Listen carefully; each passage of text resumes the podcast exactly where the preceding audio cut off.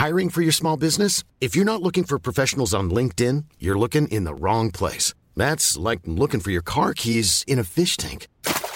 LinkedIn helps you hire professionals you can't find anywhere else, even those who aren't actively searching for a new job but might be open to the perfect role. In a given month, over 70% of LinkedIn users don't even visit other leading job sites. So start looking in the right place. With LinkedIn, you can hire professionals like a professional. Post your free job on linkedin.com slash people today.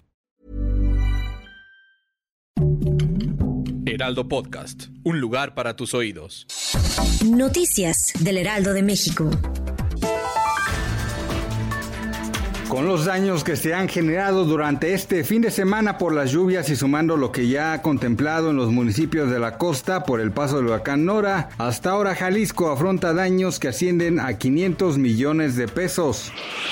El gas y la electricidad representan hasta el 40% del gasto de las familias, lo que demuestra el encarecimiento de estos insumos y la precariedad de los hogares. Así lo dijo Cintia Angulo, vicepresidenta de China Power México, quien afirmó que el encarecimiento de los energéticos principales principalmente el de la electricidad, no solamente afecta a consumidores residenciales, sino también a industriales, comerciales y de servicios, lo cual implica una pérdida de competitividad para nuestro país.